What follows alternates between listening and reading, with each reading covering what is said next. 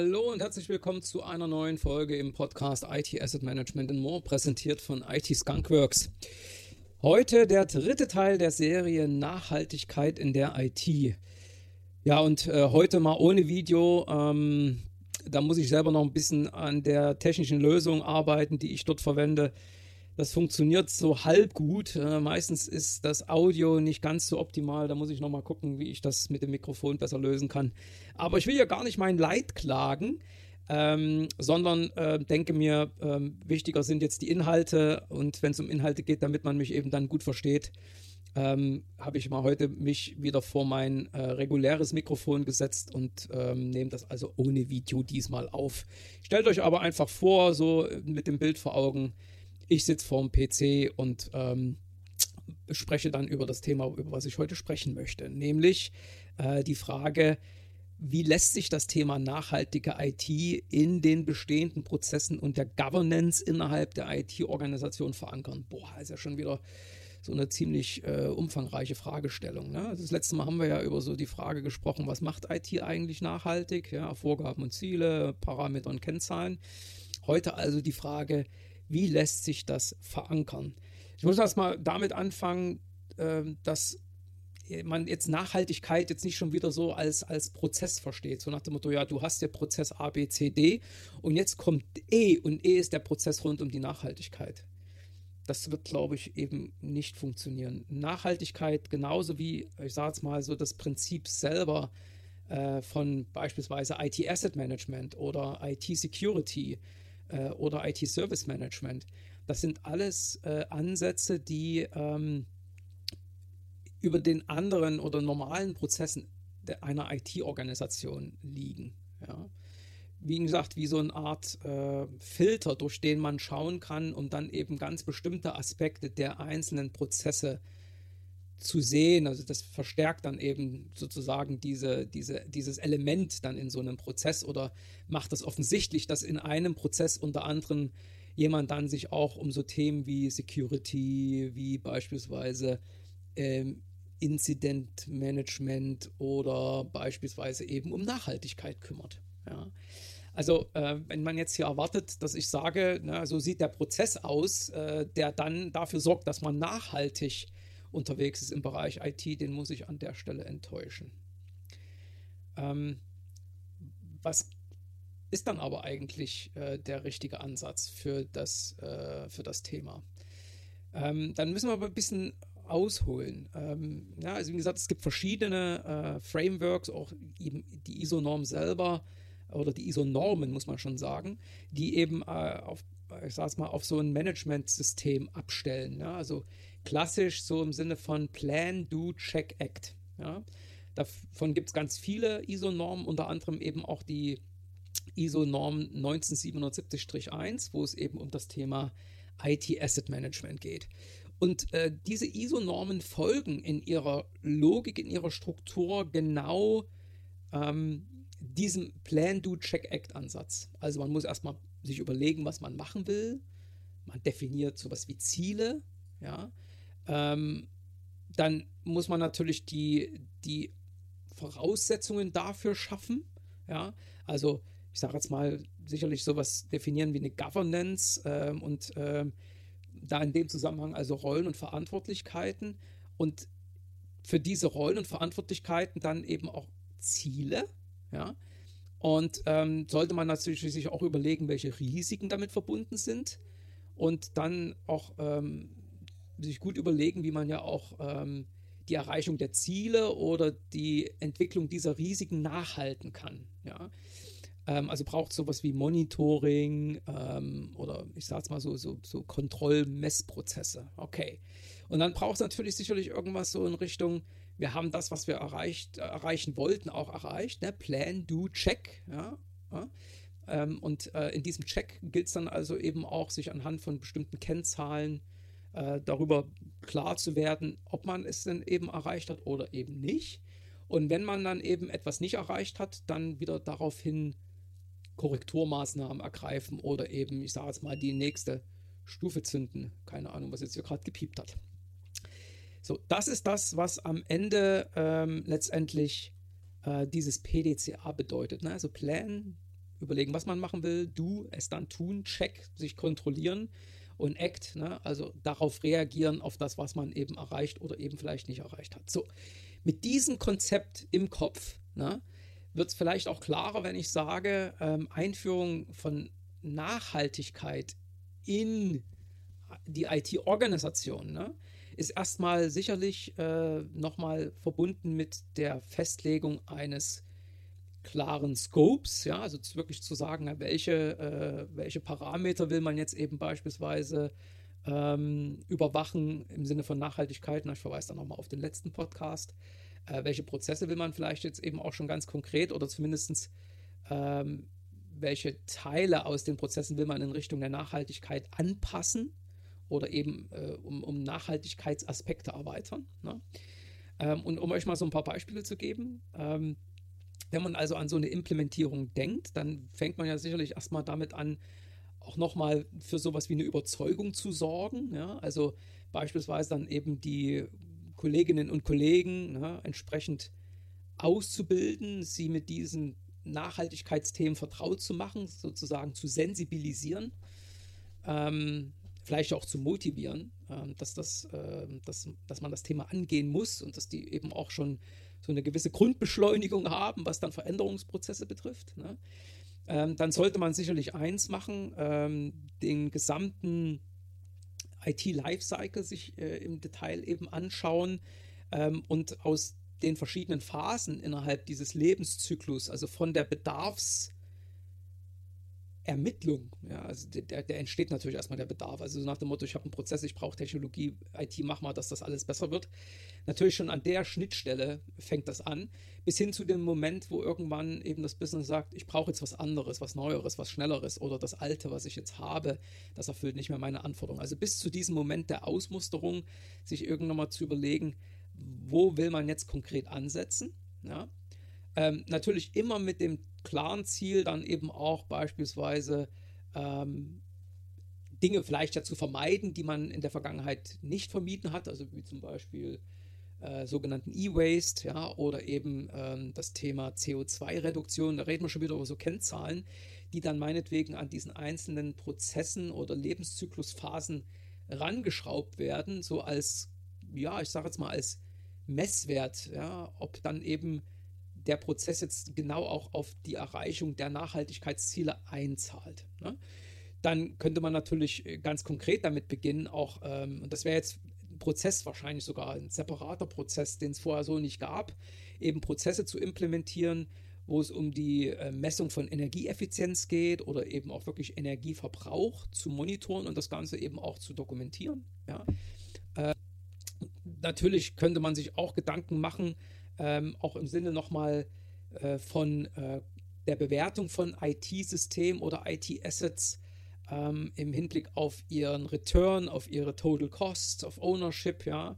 Äh, und natürlich gibt es auch noch ein paar andere Parameter, äh, die man heranziehen kann, um auch nochmal sozusagen diesen grünen Aspekt von IT sich selber zu veranschaulichen und äh, natürlich aber auch daraufhin wieder bestimmte Größen abzuleiten, die man erreichen will.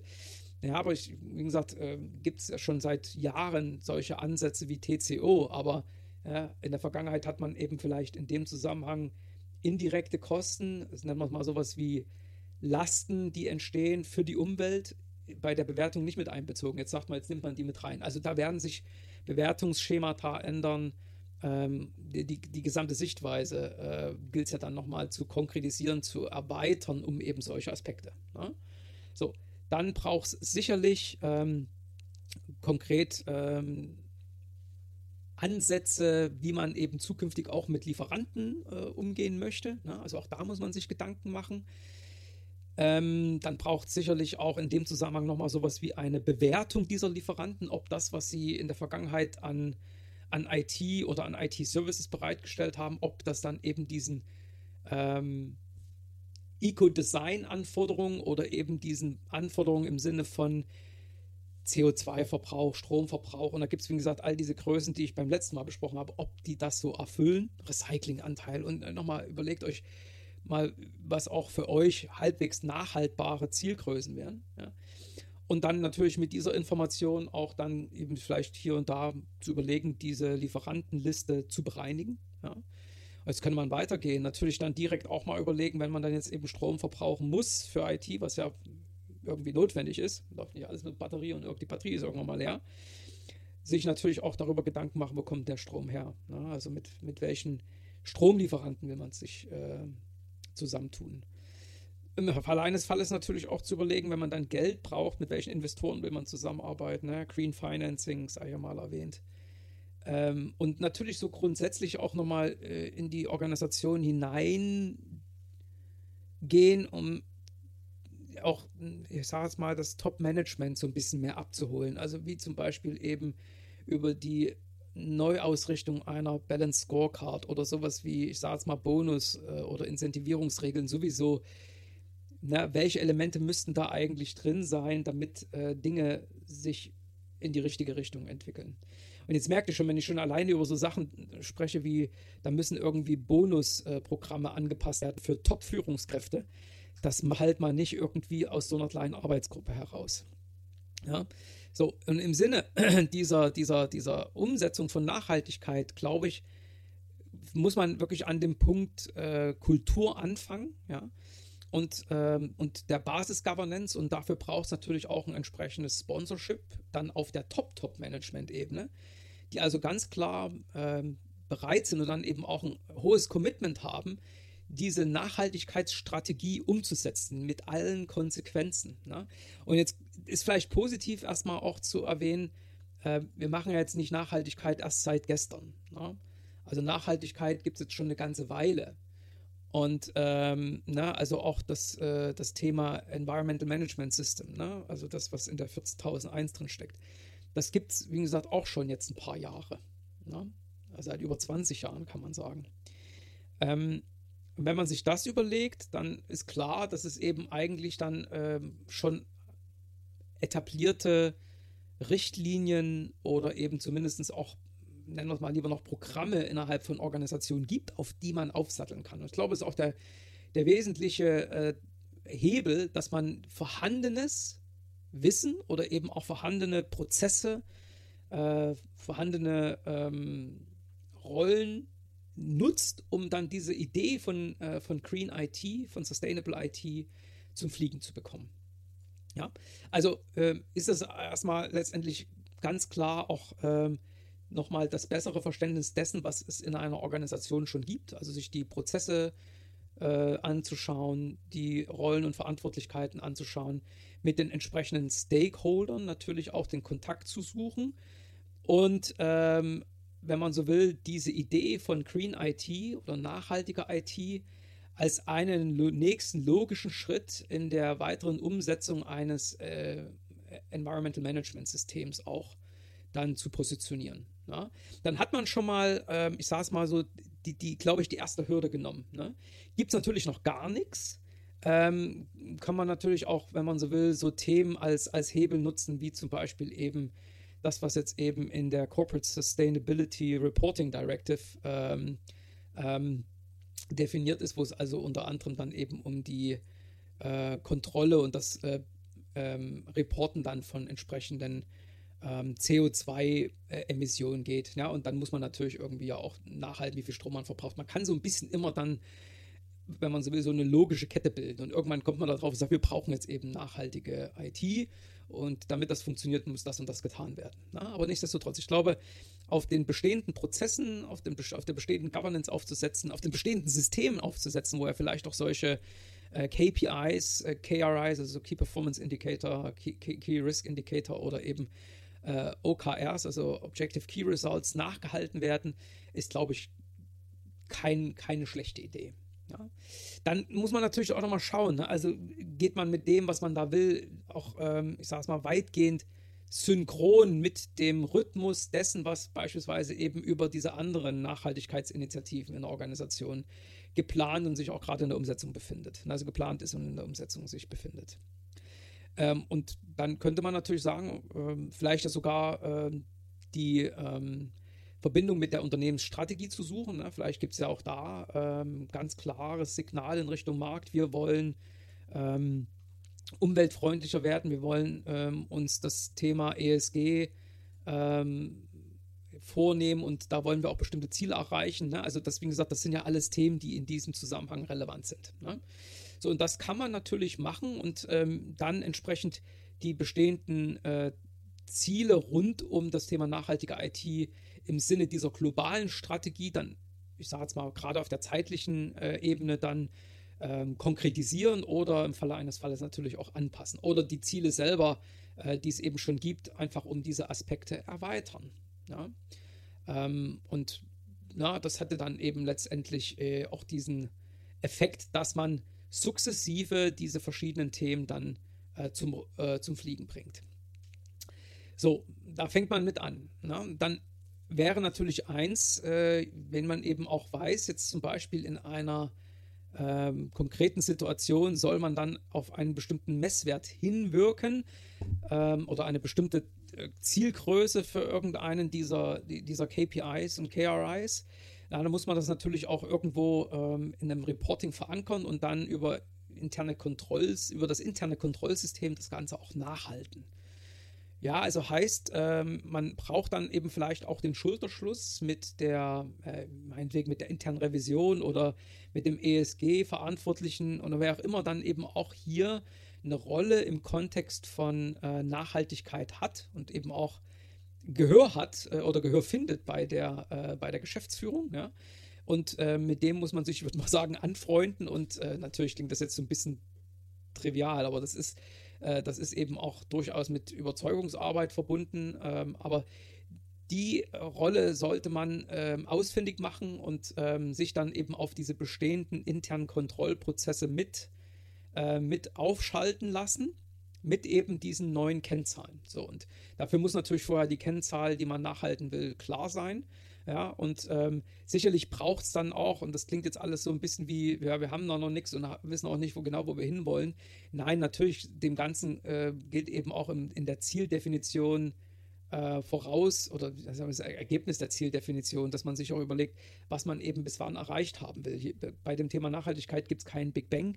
Insofern wird es eben auch eine, eine gewisse ähm, Abfolge von einzelnen Schritten, Schrägstrich Phasen geben, wo man auch mal sagen kann, äh, so im, im, im, im Sinne eines Reifegradmodells, da ist man jetzt noch so an den Anfängen, das ist alles noch rudimentär, ist alles noch reaktiv und im nächsten Schritt will man dann das erreichen, will man das erreichen, will man das erreichen. Das ist sowieso sehr empfehlenswert, so ranzugehen, weil sonst überhebt man sich. Also ich kann nicht plötzlich alle Verträge kündigen mit, mit Lieferanten, die sich nicht an bestimmte äh, Richtlinien halten aus einem Code of Conduct.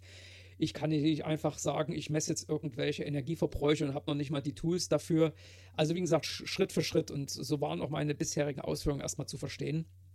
Gehen wir mal eben davon aus, das Thema ist noch nicht so ähm, am Fliegen. Ne? Und äh, das waren jetzt erstmal nur Ansätze, wie man das dann überhaupt erstmal in die Köpfe und in die Herzen der, der Leute bekommt, die sich eben in einem Unternehmen mit dem Thema Nachhaltigkeit auseinandersetzen. Ne?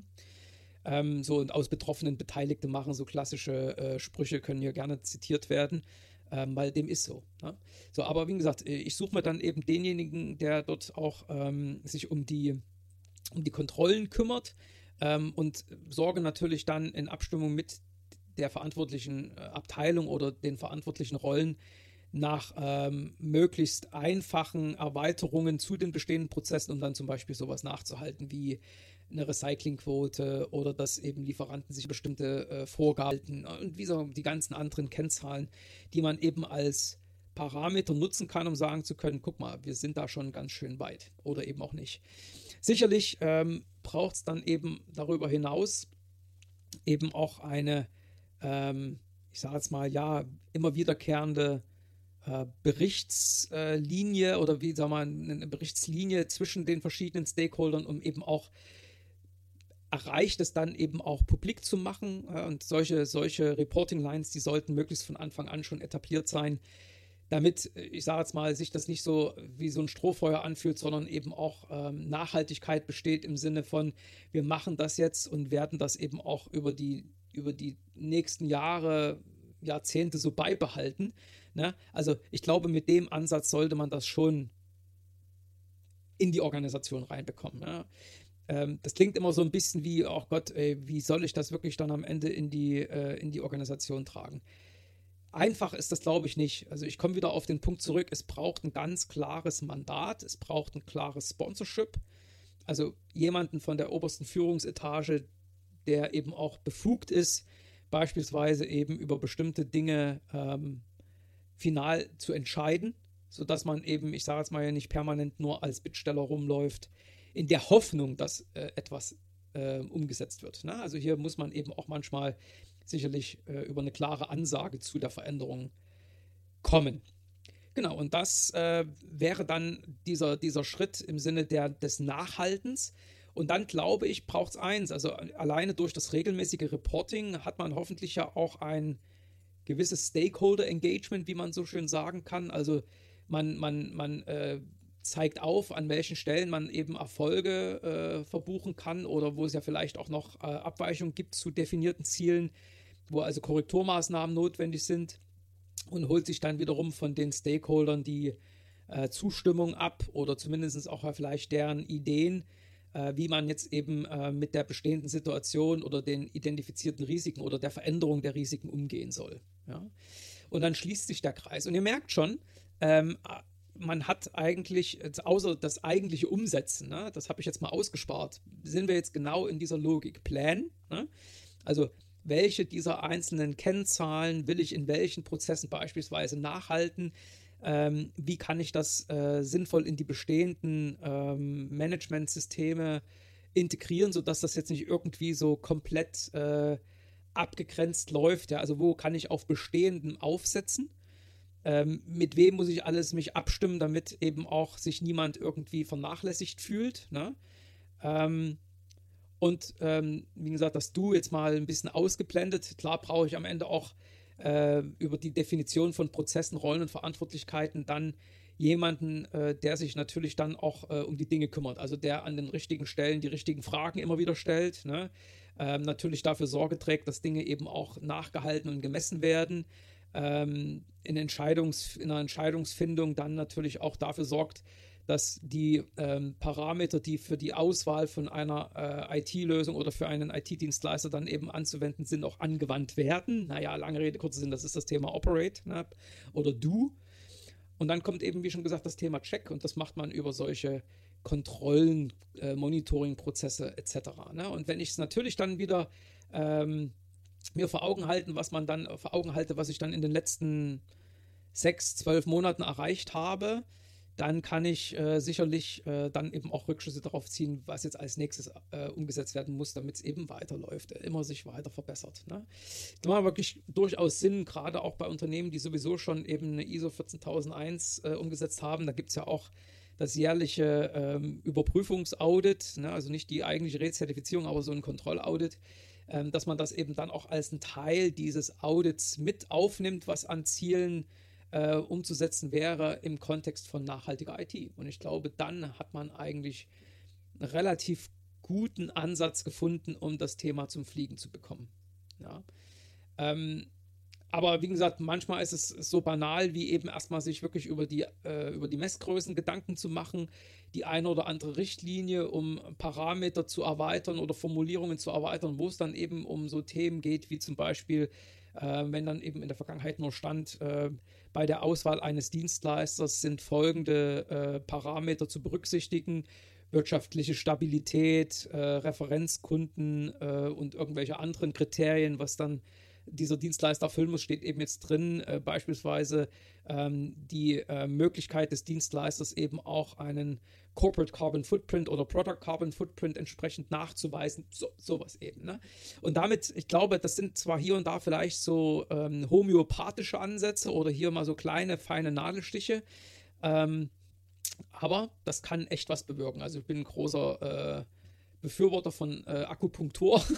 also, ähm, ne, oder zumindest, ich sage es mal, von der einen oder anderen ähm, Herangehensweise, die immer nicht gleich den Riesenhebel ansetzt. Ne?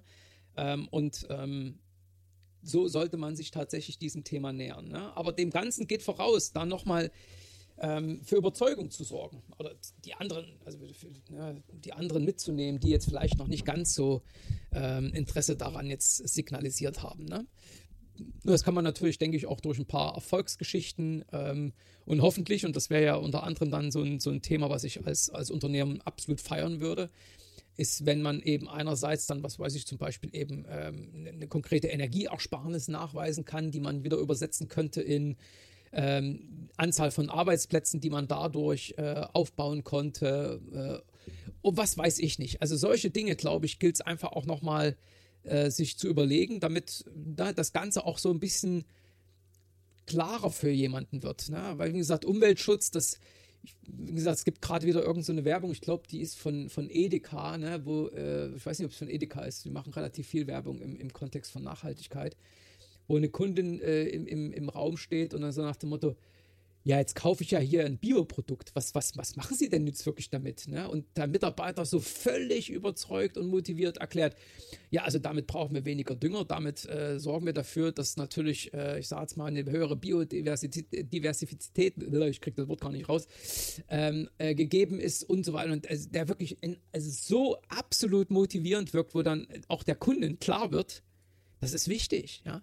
Also ich glaube, diese, diesen, diesen Effekt muss man erreichen. Ne? Und ähm, dafür gibt es eben verschiedenste Ansätze. Nicht für jedes Unternehmen wird wahrscheinlich ähm, der eine Ansatz ähm, existieren, den man einfach dann kopieren kann. Aber ich glaube, so wie ich es jetzt so ein bisschen generisch beschrieben habe, kommt man relativ gut zu den gewünschten Ergebnissen. Ja, übrigens wird die ähm, ISO, ähm, ISO 1977-13 dazu auch ähm, Themen, Themen beschreiben, wie man es am besten angeht. Aber da werdet ihr ungefähr auch das wiederfinden, was ich jetzt gerade ähm, so, mit meinen Worten jetzt hier nochmal zusammengefasst habe. Ne? Genau, ja, so viel äh, also zu dem Thema, äh, wie bekomme ich eigentlich nachhaltige IT äh, in die bestehenden Prozesse und Governance innerhalb der IT-Organisation verankert. Ne? Ähm, und ja, beim nächsten Mal werden wir uns natürlich auch nochmal mit äh, dem ein oder anderen Fallbeispiel auseinandersetzen, wie man das dann ganz äh, konkret schon hier und da bei verschiedenen äh, Unternehmen sehen kann, welche Erfolge sie damit auch äh, erreicht haben. Und ich hoffe, dass das natürlich auch wieder so ein, so ein Punkt ist, den man nutzen kann, um eben diese ähm, Implementierung äh, oder diese Verankerung, von der ich heute gesprochen habe, noch auch etwas zu beschleunigen. Ne? Ja, in dem Sinne wünsche ich allen jetzt eine schöne Restwoche und äh, bis zum nächsten Podcast. Ciao.